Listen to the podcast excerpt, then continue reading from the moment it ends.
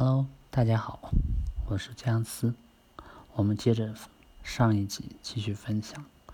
如果说你感兴趣的是事情，那么怎么样根据你感兴趣的事情而延展出它相关的一些可以做被动收入的项目呢？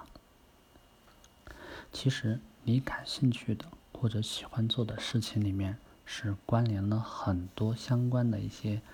职业，只是我们平常呢已经习惯了做这件事，不大去琢磨这件事情会牵扯到什么环节、什么人，会用到什么知识、什么技能，跟什么人打交道，跟别的什么职业有关联。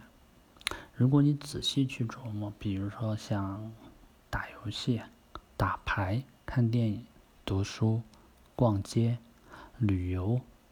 等等，这些你喜欢做的事情里面，都是有很多相关的职业的。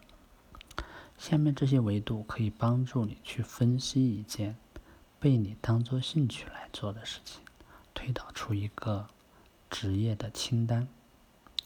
第一，事情是什么？第二，所需要的物料有哪些？第三个，它需要场地吗？需要什么样的场地？第四，有没有运营者？运营者是谁？第五个，其他人都是怎么做的？第六，谁可以此来赚钱？第七，谁与此相关？我们用以上维度来分析打游戏的这件事情，这样的话你可能就明白了。首先，事情呢是。游戏，那么事情是什么呢？所需的物料、所需的场地、运营者、别人怎么做、谁以此赚钱、谁与此相关呢？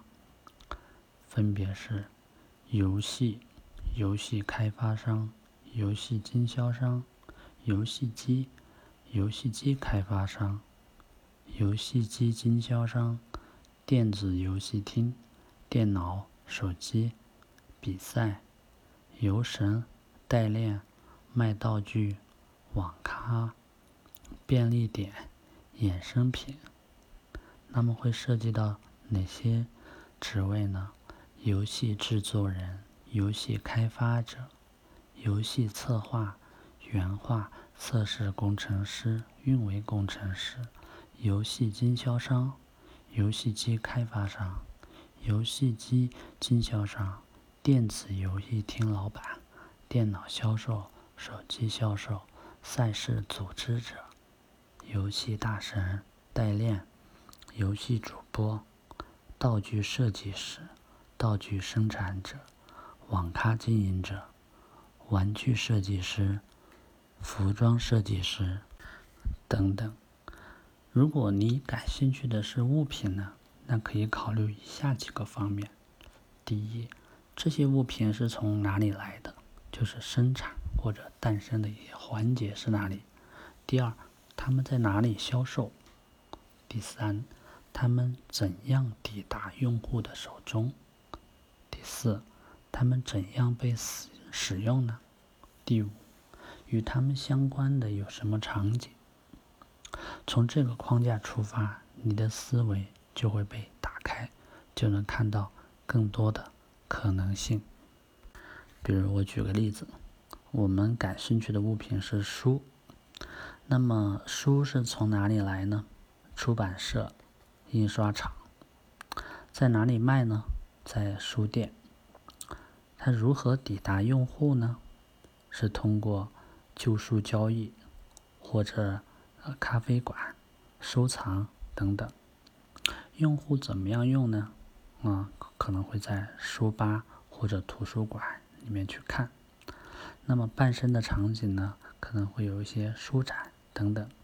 那么相关的职业就会有作家呀、编辑、印刷工人、快递员、图书管理员、讲书人、拆书家等等等。所以现在你明白了吗？不管是你感兴趣的事情，还是物品，你都可以从它出发，发现若干关联的职业，都有可能将这些职业发展成为你的副业，从而创造被动收入。好，这一集我们先分享到这里。